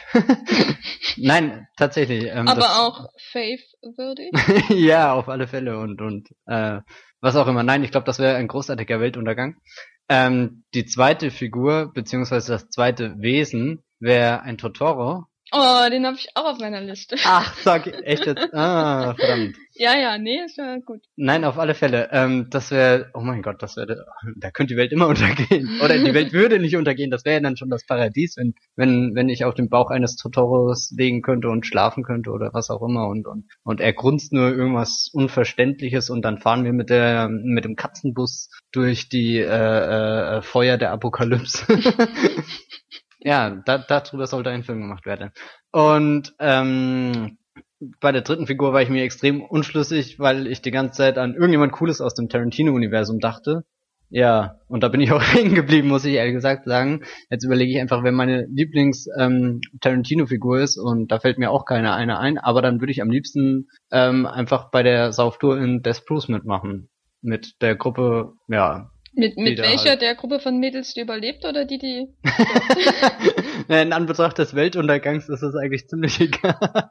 Naja, ich Ähm, glaube, Zoe Bell aha. hilft schon, wenn die Welt untergeht, äh, so eine Stuntfrau zu haben. Das, Ja, es könnte tatsächlich ein Fall sein. In der ersten Geschichte gibt's halt die bessere Musik. ja, stimmt. Das ist die Frage jetzt. Hm. Aber wie gesagt, da habe ich mich mal drauf geeinigt. Und mit wem würdest du in die die die Fluten der Zerstörung springen? Also ich hatte auch an jemanden gedacht aus dem Tarantino-Universum und zwar Jules Winfield aus Pulp Fiction, okay. weil gut. ich glaube, der der könnte, we- wenn man so die Tür Der aufmacht Pfad und der vor allem, Gerechten. vor allem die die Apokalypse so gerade stattfindet, könnte er es sehr gut kommentieren und dem die nötige Gravitas verleihen. So. In ähm, Ezechiel steht geschrieben. Genau, genau. Und es ist immer gut, jemanden zu haben, der die Bibel zitieren kann in solchen ja, ja, Momenten. das- Ähm, der zweite, den ich hatte, ist äh, der, der vor allem so als Erzähler der Apokalypse, glaube ich, sehr gut wäre, wäre Werner Herzog. oh mein Gott, wie gut ist das denn? Und, und ich glaube, der wäre auch ganz, also allein durch seine, durch seine, ja, äh, Kenntnisse in der, im Umgang mit Naturkatastrophen und so und äh, ich glaube, der wäre ganz, äh, der käme ganz praktisch. Da gibt's Und doch dieses ich- ganz berühmte Zitat ich- auch von ihm. Was für eins. Ähm, ich, ich kann das jetzt nicht auswendig. Ich kann es ja mal schnell googeln, erzähl weiter. Ja, aber auf jeden Fall, falls, falls man vor der Apokalypse, vor der Apokalypse steht und zufällig ein, äh, ein Aufnahmegerät dabei hat, lohnt es sich neben Werner Herzog zu stehen und aufzunehmen, was er dazu zu sagen hat und wie er das kommentiert, wie, wie die Welt untergeht und in Flammen untergeht. Und äh, ich glaube, bei einer Alien, bei einer Alien-Invasion wäre er sicher auch ganz hilfreich. Hm. Stelle ich mir vor. Genau, und der dritte wäre bei mir Totoro, aber da du Totoro hast, nämlich stattdessen jemanden, der ähnlich entspannt, glaube ich, wäre, nämlich Melissa McCarthy. die, äh, während die anderen beiden, äh, glaube ich, eher so, ja, die, die, die, die Größe des Ereignisses spürbar machen, glaube ich, könnte Melissa McCarthy sehr schön davon ablenken, dass man gerade stirbt durch ihren Humor. Das klingt okay. jetzt sehr seltsam. Also Nun, Melissa ja. McCarthy wäre dann meine Anna Kendrick. Okay. Genau, genau. Man braucht mindestens ähm, jemand, der lustig ist dabei. Und, und das Herzog-Zitat, das ich meinte, war aus Grizzly Man, als er sagt, I believe the common uh, denominator of the universe is not harmony, but chaos, hostility and murder. Naja. Ja, ja daran, ja. das sind Lebensweisheiten, die werde ich nie vergessen und, und, tja. Ha, gut. Dann enden wir, äh, hören wir jetzt auf mit dem Weltuntergang und gehen über zu Nazis oder fast. ähm, und zwar zu den Einzelbesprechungen von Filmen, die wir zuletzt gesehen haben. Und da beginne ich. Und zwar habe ich endlich mal wieder einen Helmut Keutner-Film gesehen, nämlich Auf Wiedersehen Franziska, der irgendwann entstanden ist, glaube aus dem Kopf würde ich sagen 1941. Und bevor ich jetzt was sage, genau 1941, äh, bevor ich was sage zu seiner Entstehung, weil die ist recht, ja, ähm, problematisch, mhm. ähm, schildere ich einfach mal mein Seherlebnis, weil ich habe den heute noch schnell geguckt, damit ich äh, wenigstens noch einen Keutner ähm, gesehen habe und im Podcast nicht wieder über Chuck Norris Filme oder so einen Müll reden muss. Oh mein Gott. Und tja, ne? Mhm. Und hartes Leben. Ich habe mich vorher jetzt nicht informiert, äh, worum es geht, habe die die DVD reingeschoben, geguckt und gedacht, ja, ja, ähm, äh, auf Wiedersehen Franziska geht es nämlich um. Franziska überraschenderweise, die bei ihrem Vater wohnt und irgendwie ein Geschäft aushilft und dann äh, der Film beginnt mit einer der der creepigsten Stalker-Liebesgeschichten, äh, die ich jemals im Kino gesehen habe, nämlich sie läuft durch die Straße und ein Typ folgt ihr und fotografiert sie. So. Und, und mhm. sie will, läuft weiter und er fotografiert sie. Und er fotografiert sie und er folgt ihr bis nach Hause und fotografiert er sie auch.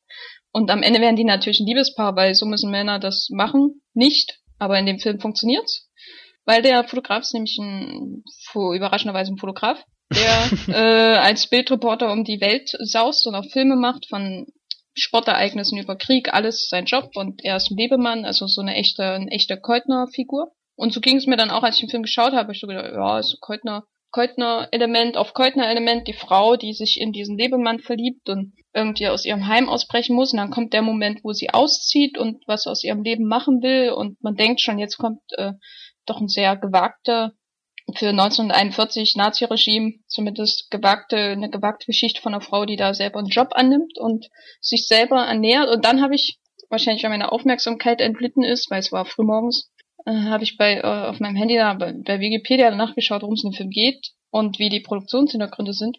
Und da stand dann, dass es ein Produ äh, Propagandafilm, der speziell von Goebbels in Auftrag gegeben wurde, ist, ähm, von Keutner in der vor allem dazu da ist, dass die Frauen, äh, weil der Film spielt ja schon zu Kriegszeiten, die Frauen quasi motiviert werden, äh, weiterhin auf ihre Männer zu warten und damit sich abzufinden, dass die Männer im Krieg sind. Und genau das passiert dann in Auf Wiedersehen Franziska, weil sie, sie gibt ihren Job auf, um hm. zu Heim zu sitzen und darauf zu warten, dass ihr Bildreporter immer wieder nach Hause kommt und dann fährt er wieder weg und dann kommt er wieder nach Hause und dann fährt er wieder weg und das ist so die Handlung für den Rest des Films. Das hat den Film dann insgesamt für mich doch natürlich äh, sehr ja einen negativen Licht erscheinen lassen. Ich würde nicht sagen, es ist ein schlechter Film. Ich, es ist aber auch nicht unbedingt der einer der stärkeren von Keutner, äh, die also die Keutner in diesen Jahren während des Nationalsozialismus gemacht hat, gerade auch weil er ja in der Zeit auch Filme gemacht hat, die durch gemacht hat, die durchaus subversiv waren, wie Große Freiheit Nummer 7. Und formal hat er durchaus einiges zu bieten, der wie immer sehr starke Arbeit mit Licht, Schatten, Kamera, äh, Plansequenzen in so bestimmten Party-Szenen und so weiter. ist alles sehr interessant, aber insgesamt hängt ihm so natürlich diese Mief des Propagandafilms nach. Er ist nicht so schlimm wie gewisse andere Filme aus der Zeit, die offensichtlich propagandistisch angelegt sind. Aber ich, ich bin nicht, gehört nicht zu den Zuschauern, die das ähm, einfach ignorieren können, dass man da offensichtlich einen Propagandafilm sieht. Das ist das eine Problem. Das andere ist, dass äh, er dann doch sich auf ein sehr rückständiges Frauenbild einlässt, um seine Propagandamessage rüberzulassen, äh, rüberzubringen. Und ja, ich würde sagen, es ist so der erste Keutner, auf den ich durchaus hätte verzichten können, aber ich muss auch hinzufügen, dass Marianne Hoppe, die Hauptdarstellerin, einfach großartig ist. Immer, also sie spielt auch die Hauptrolle in Romanzen Moll und sie ist unglaublich, hat eine unglaubliche Präsenz und eine tolle Melodramdarstellerin, die die nicht vorhandene Story gerade gegen Ende, wo es nur noch daraus besteht, dass sie heult und wartet, doch auf ihren Schultern trägt und man ist die ganze Zeit hm. dabei, obwohl man genau weiß, dass sich zwischen den beiden nie was ändern wird und das ist, macht sie ungeheuer gut. Ja, insofern ist ein interessanter Keutner, aber nicht einer seiner besten. Und auch keine Empfehlung oder doch? Ich würde, ich würde es eher empfehlen, den zu schauen, als gewisse andere Propagandafilme aus dieser Zeit, die, glaube ich, deutlich schwerer verträglich sind. Aber wenn man sich jetzt Keutners äh, Filmen aus der Zeit des Nationalsozialismus annähert, dann wäre das jetzt nicht der erste, den ich äh, empfehlen würde. Dann sollte mhm. man lieber unter den Brücken und große Freiheit und Romanze in Moll und meinetwegen auch äh, sowas wie Kleider machen Leute und so anschauen, ehe man sich äh, der Franziska widmet. Wobei Aber wenn man, bitte? Ähm, unter den Brücken ist doch kein Propagandafilm. Nee, aber es sind alles Filme, die im Nationalsozialismus entstanden sind. Ach so, okay, ja. Ja, also und äh, wie gesagt, allein Marianne Hoppe macht den schon wieder sehr sehenswert und ähm, deswegen kann ich jetzt nicht davon abraten, den zu schauen, auf keinen Fall. Den gibt's auch auf DVD zu erstehen und zwar in so dieser Edition, die ich beim Letz einem der letzten Podcasts schon erwähnt hatte, in, in der auch ähm, Roman zum Moll veröffentlicht ist. Eine DVD mit zwei Filmen drauf. Genau. Ja, schön. Du hast ja auch was gesehen? Ja, ich wollte ursprünglich mit der von Pier Paolo Pasolini jetzt besprechen, aber da hat die DVD nach jeweils zehn Minuten immer den Geist aufgegeben und hat mich nicht weitergelassen in diese wunderbare Geschichte. Ähm, deswegen habe ich dann einen anderen Film geschaut, den ich schon immer mal schauen wollte, nämlich von George Lucas, THX 1138 oder, oder Sex 1138 oder wie man das auch immer ausspricht, selbst im Film wird das ja unterschiedlich gemacht. Ähm, und dabei handelt es sich um eine Dystopie, wie 1984 oder, oder Brave New World und, und, und Fahrenheit 451. Und in sich war das ja der, der, das erste Langfilmdebüt, glaube ich, von George Lucas, der wiederum auf einem seiner Studentenfilme basiert. Also er hat das Ganze schon mal als, als Kurzfilm irgendwie realisiert und dann eine 90-minütige Langversion davon gemacht. Und die Geschichte ist eigentlich mittlerweile, würde man sagen, fast konventionell. Also es geht um einen Mann, der in diesem absolut abgesicherten Staat, ich glaube, ähm, er wird, äh, das wird als als ähm, Technokratie bezeichnet. Ich bin mir jetzt nicht ganz sicher, wie sich das definiert, eben als ähm, ähm, eine, eine äh, Form, wo, wo halt nur ähm, Technologie und, und Zahlen und alles den Menschen bestimmt. Es gibt eben auch nicht mehr ähm, die Gefühle, die der Mensch empfinden darf und er soll allgemein nichts mehr hinterfragen. Das Individuum ist sozusagen ausradiert. Und die äh, titelgebende Hauptfigur, also sie haben schon gar keine Namen mehr, sondern eben nur diese äh, äh Buchstabenkürzel mit einer dazugehörigen vierstelligen Nummer. Ähm, dieser Sex von Robert Duell gespielt, ähm, setzt dann irgendwann seine Dosis an Drogen ab, die ihn so, äh, wie sagt man, so stumpf. Äh, ja, ja, so, so abstumpft und, und eben, dass er gar nichts mehr fühlt, nichts mehr hinterfragt und auch kein Verlangen mehr hat. Also er hat einen ganz tristen und routinierten Arbeitstag und auch seine abendliche Beschäftigung ist nicht sehr erquickend. Ähm, und er lebt auch einfach mit einer äh, Zellengenossin, hätte ich schon fast gesagt. Sie sind ja keine Gefangenen, aber letzten Endes sind sie alle irgendwo unter der Erde in einem großen ähm, Gebäudekonstrukt irgendwas drinne eingesperrt und haben da auch keine Freiheiten. Und er ähm, verzichtet schließlich irgendwann auf seine Dosis an Medikamenten beziehungsweise Drogen und ähm, versucht dann, also dann dieser klassische Verlauf, er bricht halt irgendwann aus dem System aus, wird von der Ordnungspolizei, in diesem Fall sind das ähm, ähm, ähm auch so, so Roboter, ähm, gejagt und das Ende will ich gar nicht verraten, aber es ist eigentlich ein richtig großer, äh, großer Moment. Ähm, kommt er aus der Welt frei und ähm, geht an die Erdoberfläche und dort ist ein gigantischer Sonnenuntergang, also es brennt fast wirklich auf der Erde. Und, und er steht da und, und hält nur die Hände vor den Kopf, weil ihn die Sonne blendet und, und, und steht einfach nur da und dann setzt der Abspann ein und die Sonne geht langsam unter. Also das war wirklich eine sehr starke und imposante Szene.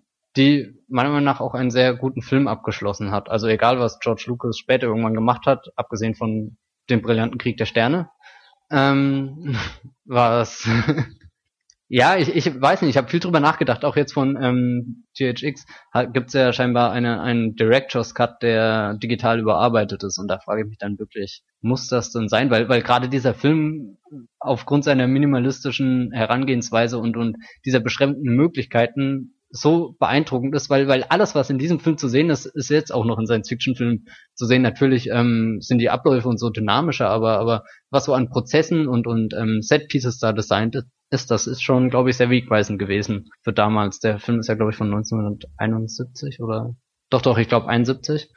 Moment, ich kann es auch nachschauen. Ja. Ja. Ja, also 1971 war der Film sicherlich auf alle Fälle wegweisend und er verarbeitet, also wird auch seiner Thematik gerecht. Das ist nicht nur so, dass es ein formell interessantes Unterfangen ist. Also er arbeitet da viel mit Aufnahmen, die sehr dokumentarisch wirken. Also ganz ähm, statische Kamera, auch überhaupt kaum irgendwie Bewegung im Bild, sondern nur immer eine überschaubare Anzahl an Figuren, die hauptsächlich reden. Und eben dadurch wird auch die Thematik in all ihren Facetten aufgebaut. Also am Anfang dieser triste Alltag der, der Menschen wenn sie dann noch als solche zu identifizieren sind, weil schon da fängt es ja an, dass sie sich komplett jeder, jeden Merkmal entledigen und, und sich rasieren müssen und, und weiße Einheitsuniformen tragen, ähm, bis hin dann zu, zur Unterdrückung durch die ähm, obrige Gewalt, die nie näher definiert wird. Also das ist, wobei das ist auch wieder das Faszinierende. In 1984 ist ja der Big Brother auch nie wirklich greifbar, sondern der Big Brother steht ja auch nur für ein, ein größeres, ähm, für eine größere unterdrückende Macht. Und das bringt THX auf alle Fälle sehr, ja, sehr, sehr ansprechend rüber. Und ich mag dieses Genre, kann man das sagen, oder die Gattung der Dystopie allgemein und, und die Gedankenspiele, die damit verbunden sind. Deswegen hat er mir sehr gut gefallen. Und natürlich auch eine klare Empfehlung und auf DVD ist der Film auch, nehme ich mal an, erhältlich. Also ich habe ihn mir ausgeliehen, aber es war eine deutsche DVD auf alle Fälle. Ja, George Lucas hat offenbar auch mal gute Filme gemacht. Wow. Ich bin mir sogar ganz sicher, dass American Graffiti noch großartiger wird und dann habe ja. ich ja gehört, hm? Naja. Nicht großartig? Mhm. Ja, ich bin schon gespannt drauf. Also wenn ich ihn irgendwann mal schaue. Und ja. wenn nicht, schaue ich mir nochmal Krieg der Sterne an und, und Empire Strikes Back und. Ja, aber Empire Strikes Back von Irvin Kirschner.